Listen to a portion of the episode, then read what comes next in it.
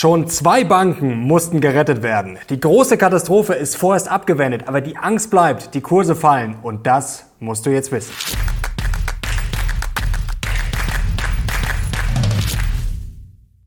Servus Leute und herzlich willkommen in einem brandneuen Video auf meinem Kanal. Mein Name ist Mario Lochner und heute gibt es natürlich ein brandaktuelles Update zum Bankenbeben. Zwei Banken mussten schon gerettet werden, sind am Ende die große Katastrophe. Ja, die wurde zwar jetzt erstmal abgewendet, aber die Angst geht natürlich an den Märkten um. Credit Suisse geht immer weiter in die Knie. Es werden schon Bankaktien vom Handel ausgesetzt. Der DAX fällt, Investoren flüchten reihenweise in Anleihen und es hat sich natürlich sehr viel getan übers Wochenende. Ich erkläre euch erstmal, was los war, äh, wie die Silicon Valley Bank auch gerettet gerettet wurde, wer jetzt die nächsten Problemkinder sein könnten. Und es haben sich, wie gesagt, neue Sachen ergeben. Zum Beispiel sind die 50 Basispunkte, die Zinserhöhung jetzt vom Tisch. Vielleicht gibt es sogar was Positives. Das musst du jetzt wissen. Um eure Laune erstmal ein bisschen anzuheben in diesen unruhigen Zeiten, müssen wir zu zwei amüsanten Dingen kommen. Und ja, Jim Cramer hat tatsächlich vor kurzem noch gesagt, SVB Financial sei stabil und ein Kauf. Und dieser Herr, der wurde bekannt übers Wochenende. Joseph Gentile, der CAO von SVB Securities. Ja, er war tatsächlich mal bei Lehman Brothers und dort fürs Accounting zuständig. Also Leute, vielleicht leben wir doch in einer Simulation. Und jetzt kommen wir schon zum Aktuellen an die Märkte und da geht's gerade richtig ab. Montag früh sah es erstmal gut aus. Da haben wir gedacht, okay, vielleicht ist es gar nicht so schlimm. Zur Rettung kommen wir gleich der Silicon Valley Bank. Da hat man gedacht, okay, erstmal Entspannung, aber dann ging es doch dahin. DAX unter 15.000 Punkte zeitweise gefallen. Jetzt kämpft er gerade mit der 15.000 Punkte Marke. Kann sich natürlich in ein, zwei Stunden schon wieder sehr viel ändern und ja, die Märkte sind hochnervös. Anleihen, ja, da ist eine richtige Flucht eingesetzt. Am Freitag schon, zum Beispiel sind jetzt am Montag Montag die Renditen für die zweijährigen Bundesanleihen so stark gefallen wie quasi noch nie. Also was heißt das, wenn die Renditen fallen? Ja, dass die Leute in Anleihen flüchten und das spricht schon für massiven Stress. Also die Kurse der Anleihen ziehen dann natürlich an. Ja, äh, Banken sind total unter Druck. Der Stocks 600 Bank Index ist am Montag auch wieder um fast 6 Prozent gefallen. Äh, UniCredit wurde vom Handel ausgesetzt, Credit Suisse auf Allzeittief und die CDS, also die Credit Default Swaps, ja, sind nach oben geschossen. Ihr seht hier den WIX, den Vola-Index, ja, der hat sich in den letzten Tagen natürlich schön nach oben bewegt und wir bewegen uns Richtung 30. Und es geht jetzt nicht darum, Leute, euch nervös zu machen oder Panik zu schüren, aber wir müssen uns ja mit der Realität befassen. Und am Freitag ging es ja schon los. Goldman Sachs hat da festgestellt, auf einer Skala von 1 bis 10 sei das eine 8 gewesen, was die Frank-Tickness äh, der Kunden äh, betrifft, also sozusagen die Raserei, also wie nervös, wie äh, schlimm das Ganze war. Und man muss sich natürlich die globale Dimension mal klar machen. Ich hing natürlich das ganze Wochenende ja, ständig auf dem Handy, auf Bloomberg, auf Wall Street Journal, auf Twitter natürlich. Und man hat natürlich auch mit ein paar Leuten gesprochen und sich ein paar Einschätzungen Einschätzungen abgeholt und ja, die globale Dimension ist schon Wahnsinn. Also es fängt natürlich bei der Silicon Valley Bank an, dann geht's nach Asien, dann geht's nach UK, die ganzen Startups, dann geht's zum Beispiel natürlich auch äh, nach Schweden. Hier ist zum Beispiel ein gutes Beispiel, können wir einblenden. Ja, hier der schwedische Pensionsfonds, äh, Pensionsfonds Alecta, ja, also da seht ihr mal, das ist eine globale Dimension, obwohl das jetzt nur eine kleine Bank ist. Und jetzt wollen wir das Ganze mal ja, Stück für Stück auseinandernehmen. Und wichtig ist natürlich auch der Einfluss auf die Geldpolitik. Denn wie ihr wisst, ja, haben die hohen Zinsen natürlich die Silicon Valley Bank unter Druck gebracht. Und jetzt ist natürlich auch die Fed etwas unter Druck gekommen. Und wir haben ja vor kurzem noch die 50 Basispunkte befürchtet. Also in einer Woche hat sich jetzt quasi alles geändert. Denn die 50 Basispunkte, die sind jetzt so gut wie vom Tisch. Schauen wir aufs Fed Watch Tool. Also da haben wir jetzt eine sehr hohe Wahrscheinlichkeit für 25 Basispunkte. Und viele, ich tendiere auch eher dazu, ja, rechnen jetzt schon mit einer Pause, also mit gar keiner Zinserhöhung. Zum Beispiel Goldman Sachs äh, rechnet auch damit, dass es jetzt gar keine Zinserhöhung gibt. Und ich kann mir das auch sehr, sehr gut vorstellen, dass die Fed jetzt einfach mal sagt, okay, wir machen jetzt erstmal gar nichts und schauen uns das erstmal in Ruhe an. Montagabend 17.30 deutscher Zeit ein FED-Meeting. Da gab es auch Meldungen, das sei jetzt ein Notfall-Meeting. Also das konnte man nicht so ganz bestätigen. Die FED hatte da Wörter wie ja, beschleunigt untergebracht. Also natürlich äh, wird da jetzt einiges diskutiert. Auch Bundesbank und Co. Es tagen jetzt natürlich gerade alle. Es ist richtig äh, Druck auf dem Kessel. Und natürlich morgen Dienstag am 14. Äh, kommen natürlich die Inflationszahlen. Und das ist jetzt natürlich die Frage. Jetzt kann man das Ganze natürlich bullisch sehen und sagen, ja okay, jetzt sind erstmal die Zinserhöhungen vielleicht pausiert, Tempo auf jeden Fall verlangsamt. Das spielt ja auch gerade der Anleihenmarkt, also da die Zinsen, die Yields runtergehen, spricht das ganz klar auch natürlich dafür, dass die Zinsen jetzt erstmal nicht weiter durch die Decke schießen. Jetzt kann man sagen, ist natürlich bullish. Jetzt kann man auch sagen, okay, jetzt sind wir vielleicht an dem Punkt, dass die Fed vielleicht sogar senken muss. Also eine Senkung wünsche ich mir jetzt ehrlich gesagt nicht, denn das könnte auch ja dann vielleicht sogar schon als Paniksignal ausgelegt werden. Und die Fed steckt jetzt dann halt in der Klemme. Auf der einen Seite, ja, bringe ich die Banken, das System weiter unter Stress. Auf der anderen Seite mm, die Inflation. Also es wird jetzt natürlich noch mehr wahrscheinlich auf die Inflation geschaut werden und je schlechter da die Zahlen, ja, desto ungemütlicher können es werden. Jetzt ist die Frage, wie agiert man? Prognosen kann man jetzt natürlich viele aufstellen. Ähm, es ist momentan sehr schwierig, weil es ein komplexes System ist. Das, glaube ich, brauche ich euch jetzt nicht nochmal erklären.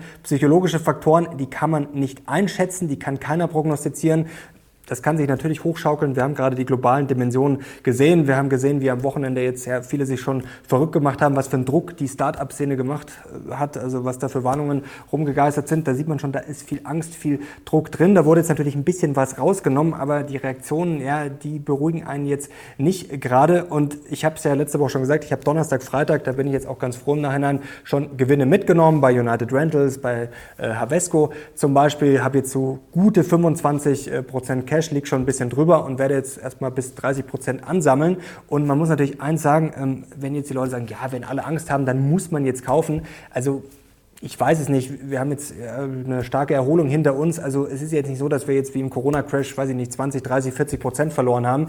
DAX ist jetzt mal um zwei Prozent gefallen. Also da kann man jetzt schon mal ganz entspannt sein und zwar in beide Richtungen. Gierig werde ich natürlich auch, wenn jetzt die Kurse fallen sollten. Aber jetzt glaube ich gerade, ja, ist Füße stillhalten vielleicht keine schlechte Option. Und jetzt kommen wir langsam mal zu den Hintergründen. Was ist da am Wochenende passiert? Es ging natürlich rauf und runter, es wurde viel spekuliert. Vor allem Hedgefondsmanager Bill Ackman hat auf Twitter gefühlt alle verrückt gemacht. Er hat erst von einem Bankrun gewarnt am Montag, was auch durchaus eine logische Argumentation war, weil er natürlich gesagt hat, wenn man jetzt quasi da nicht dafür sorgt, dass die Einleger oder die Investoren ihr Geld zurückbekommen, vor allem natürlich die ganzen Startups, dann werden sich natürlich viele andere Firmen überlegen, ziehe ich jetzt auch sofort meine Gelder ab. Also das war natürlich auch äh, ein ganz berechtigter Take. Und wie gesagt, die Startups haben natürlich sowieso äh, getrommelt. Da ging die Angst um. Und dann sind am Sonntag ja schon die Meldungen durchgesickert, dass äh, Janet Yellen und Co. Ja, sich um eine Lösung kümmern, bevor die Märkte am Montag in Asien eröffnen. Und dann gab es ja auch ein Joint Statement, was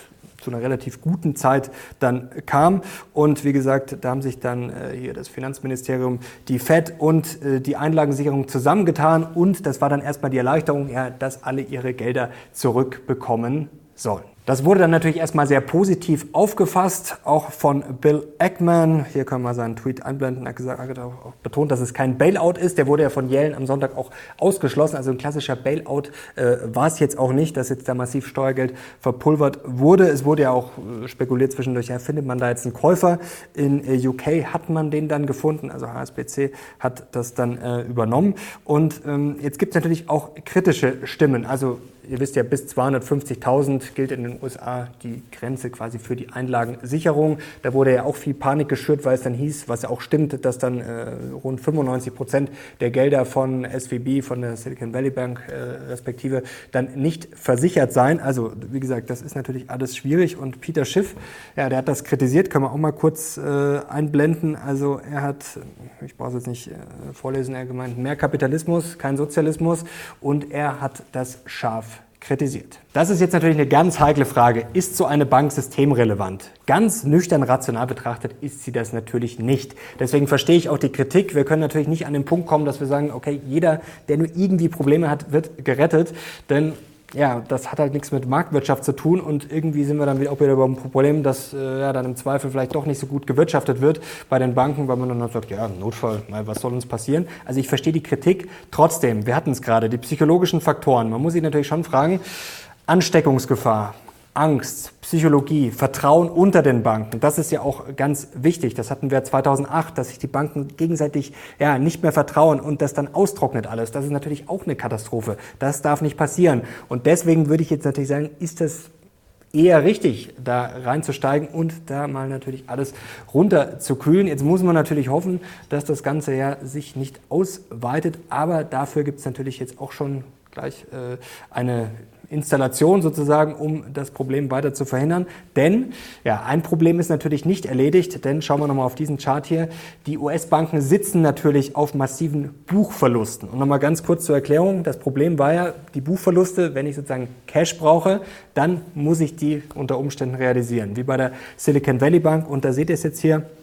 Das ist ganz wichtig, diese Available for Sale Securities, AFS, das, äh, wenn ihr in Bilanzen äh, reinschauen wollt, seht ihr das. Also die sind quasi ja, für den Verkauf gedacht. Und dann gibt es hier HTM, Hold to Maturity. Und die sind eigentlich schon dazu gedacht, ja, dass man sie hält bis zur Maturity, bis sie sozusagen abgelaufen sind. Das ist auch ganz, ganz wichtig, den Unterschied zu kennen. Und jetzt kommen wir zur Notfallmaßnahme, die jetzt sozusagen bei diesem Joint Venture aus Notenbanken, Regierung und Einlagensicherung getroffen wurde, und zwar das sogenannte Bank Term Funding Programm. Ganz einfach erklärt, wenn es zu Liquiditätsproblemen kommen sollte, dann können sich Banken da Geld leihen zu günstigeren Konditionen. Sie müssen dann natürlich Sicherheiten hinterlegen, wie zum Beispiel Staatsanleihen, aber damit will man eben verhindern, wenn die Kunden Gelder abziehen sollten, ja, und dass man dann sagt, okay, ich habe keine Liquidität mehr, dass man sich die dann eben jetzt hier besorgen kann. Also das sollte auf jeden Fall mal ein bisschen Hoffnung machen. Aber wenn man sich natürlich mal überlegt, wie groß das US-Bankensystem ist, dann, wie gesagt, klar, das ganze System wird man im Zweifel nicht damit versorgen können.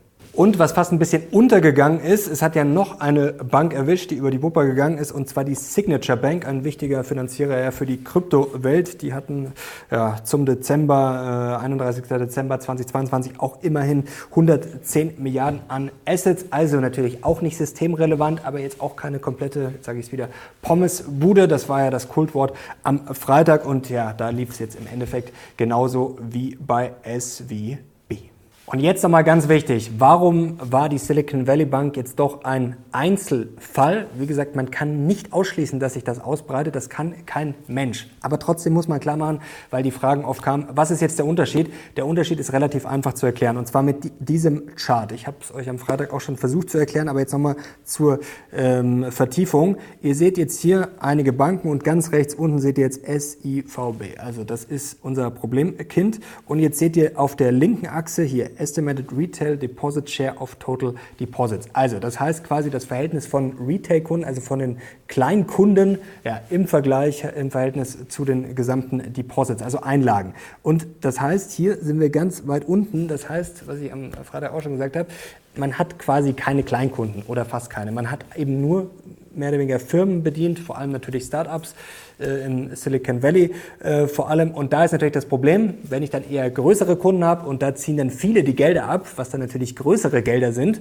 über 250.000 dann natürlich auch sehr viele, dann komme ich natürlich sehr schnell in Liquiditätsprobleme. Und dann, wenn ich natürlich hier noch unten dann nach rechts rüber gehe, hier Loans plus Securities as a percentage of deposits, dann ist natürlich auch klar, wenn das quasi ein sehr hohes Verhältnis im Vergleich zu meinen Einlagen ist, also da haben wir dann das Anleihenproblem. Also wenn das natürlich dann auch noch ein Mismatch ist, dann wird es natürlich relativ schwierig. Und da seht ihr diese Kombination, ja, die ist natürlich schon relativ außergewöhnlich. Und aufgeschnappt ist man dann an den Anleihen, die man niedrig verzinst im Portfolio hatte. Dann sind die Zinsen gestiegen. Das heißt, diese Anleihen werden immer weniger wert. Man hat natürlich auch MBS, Mortgage-Backed Securities, hatte man natürlich auch. Und jetzt mal ein Beispiel. Wenn ich jetzt ein 120 Milliarden Anleihenportfolio habe, hier Restlaufzeit äh, 5,6 Jahre, nicht gehatcht gegen die Zinsrisiken, dann sind ungefähr 10 Basispunkte nach oben bei einer fünfjährigen Interest Rate.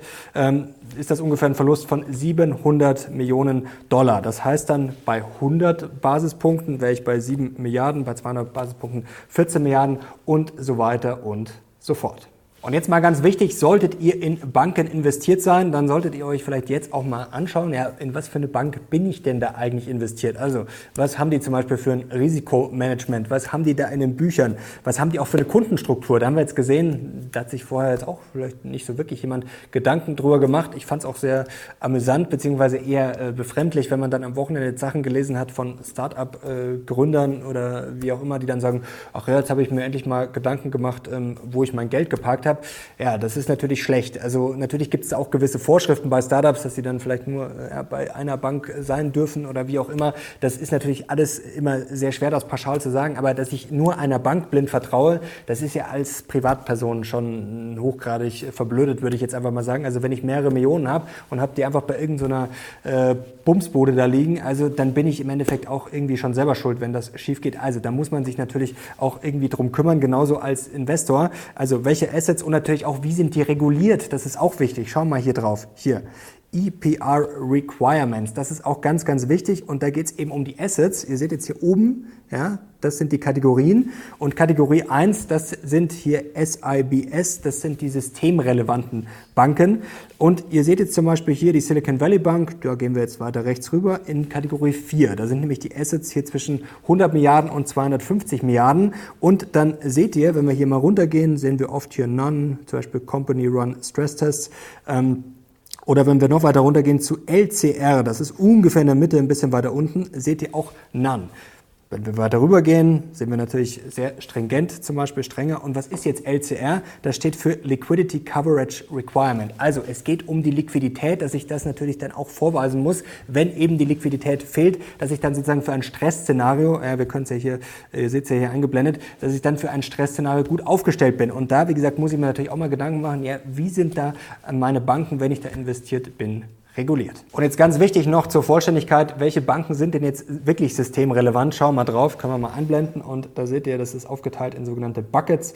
Bucket 5 ist empty, aber dann kommen wir bei Bucket 4, sind wir schon bei JP Morgan zum Beispiel und wie gesagt, das sind natürlich jetzt keine große Überraschung. Die größeren Player wie Bank of America, Citigroup und dann geht es immer weiter runter mit den Buckets. Also da seht ihr jetzt mal, die sind als sehr, sehr wichtig eingestuft und jetzt muss man natürlich auch mal sich eins überlegen, also ich bin generell kein Fan von Bankaktien, egal wo jetzt die Zinsen stehen. Aber wenn man jetzt auch mal das positiv dreht, ja, es könnte schon sein, dass einige jetzt sagen, okay, bei den kleineren Banken, vielleicht gehe ich doch mal zu JP Morgan. Ähm, erstens natürlich Regulierung, zweitens Größe. Also jetzt mal ganz dumm gesagt, wenn JP Morgan pleite geht, ja, dann ist der Rest auf Deutsch auch schon wurscht. Also da könnte ich mir schon vorstellen, dass dann vielleicht die großen Player, die gerade sehr gut aufgestellten Banken, dass die vielleicht jetzt von dieser Krise sogar profitieren können. Und jetzt ist natürlich eine Frage, die alle umtreibt, wer fällt als nächstes um? Das können wir nicht sagen, aber man kann natürlich an den Kursen schon ablesen, wer da richtig verprügelt wurde. Zum Beispiel im Kreuzfeuer die First Republic Bank, die wurde letzte Woche schon richtig abgestraft. Es gab ja auch Bilder hier, wie die Kunden da am Wochenende äh, vor der Bank standen und versucht haben, ihr Geld abzuheben.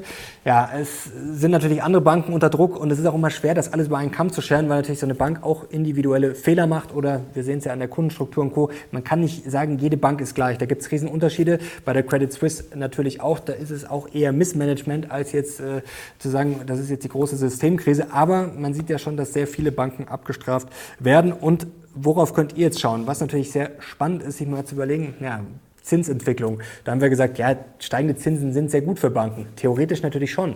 Aber schauen wir doch mal drauf, ja, wer sich da jetzt wirklich verbessert hat in der Bilanz mit den steigenden Zinsen und wer eher nicht. Und da kann man einfach schauen auf die Net Interest Margin, NIM abgekürzt. Und da ist es natürlich interessant, dass da manche sich sogar zurückentwickelt haben, trotz der steigenden Zinsen, was ja vermeintlich gut ist. Schauen wir mal bei SVB Financial. Ja, da hätte man zumindest schon mal ein bisschen ahnen können, dass jetzt die Bank nicht bombastisch profitiert von den steigenden Zinsen, denn in Q3 2022 war diese Marge noch bei 2,28, in Q4 dann nur noch bei 2%. Und jetzt haben sich natürlich Analysten auch mal angeschaut, ja, wer hat denn da noch schlecht abgeschnitten? Also entweder entweder die Marge nur wenig ausgeweitet oder ist da sogar geschrumpft. Und da kommen wir auf diese Liste. Ja, da sind hier 102 von 108 Banken haben es nämlich äh, geschafft, die Margen auszuweiten. Also sehr, sehr viele. Das zeigt auch, dass jetzt der Sektor anscheinend nicht äh, komplett kaputt ist. Aber hier diese Kandidaten, wo auch jetzt die First Republic Bank draufsteht, ja, die haben es nicht so gut gemacht. Und wichtig, ihr seht jetzt hier äh, SVB nicht, die wären aber tatsächlich auf Platz 11 gewesen. Und jetzt wollen wir nicht nur negativ sein, sondern natürlich auch mal die positiven Beispiele noch hervorheben. Schauen wir mal drauf hier. Das sind die Banken oder Institute, die sich am besten geschlagen haben. Also jetzt hatten wir gar nicht die schlechtesten. Das waren die besten. Und da gibt es auch einige Namen wie zum Beispiel First Horizon, Stellar Bancorp oder Berkshire Hills Bancorp. Also es gibt, wie gesagt, dann natürlich auch Profiteure. Man kann jetzt nicht sagen, wegen der steigenden Zinsen gehen jetzt alle Banken über Nacht pleite. So einfach ist es dann natürlich auch nicht. Und was man sich natürlich auch klar machen muss, wie gesagt, wir haben vorher über die Kundenstruktur gesprochen, es muss man sich auch klar machen, wenn ich jetzt in andere Aktien investiert bin, ja, wo haben die denn zum Beispiel ihr Geld? Und wir können mal hier auf diese Liste schauen. Es waren ja einige dabei, da wurde ja auch gezittert und gebankt am Wochenende. Wer hat da viel Geld bei, bei der Silicon Valley Bank liegen? Wir müssen natürlich mal schauen, wie das jetzt funktioniert, also ob alle ihr Geld zurückkriegen. Das muss natürlich auch erst noch alles abgewickelt werden. Und es gab ja auch schon Berichte, ja, mal schauen, wie lange das dauert. Und selbst wenn es klappt, kann es natürlich sein, dass dann natürlich Verzögerungen bei den Gehältern und so weiter und so fort. Also wir müssen jetzt schauen, was dabei rauskommt. Also so, es leben ja in den USA viele Leute dann auch von Gehaltscheck zu Gehaltscheck. Also da kann es schon ordentlich knirschen. Also es wird spannend und wenn ihr natürlich nichts mehr verpassen wollt, unbedingt Kanal abonnieren. Ich werde euch so gut updaten, wie es geht. Und wir haben schon wirklich sehr viele Interviews verabredet für die kommenden Tage. Also wir haben die Volée der deutschen Finanzszene und wir haben wirklich alles dabei. Also es ist quer durchs Gemüsebeet und ich kann euch auch schon mal versprechen, ein Name, der öfter gefordert wurde, der wird wahrscheinlich auch bald kommen. Und jetzt schauen wir hier nochmal auf diesen ähm, Tweet, wo das aufgelistet ist. Zum Beispiel Roku, das äh, wurde auch diskutiert am Wochenende, wie viel die bei Silicon Valley Bank äh, haben, hatten, wie man es auch immer formulieren will, hier 487 Millionen, das waren ungefähr 26 Prozent vom Cash. Äh, seht ihr jetzt hier mal eine Auflistung und es ist schon äh, verstörend, zum Beispiel Acuity Ads Holdings, eine ja, nach, äh, nicht Nachrichten, Wer äh, Werbeagentur, kann man sagen, Werbeunternehmen aus Toronto, aus Kanada.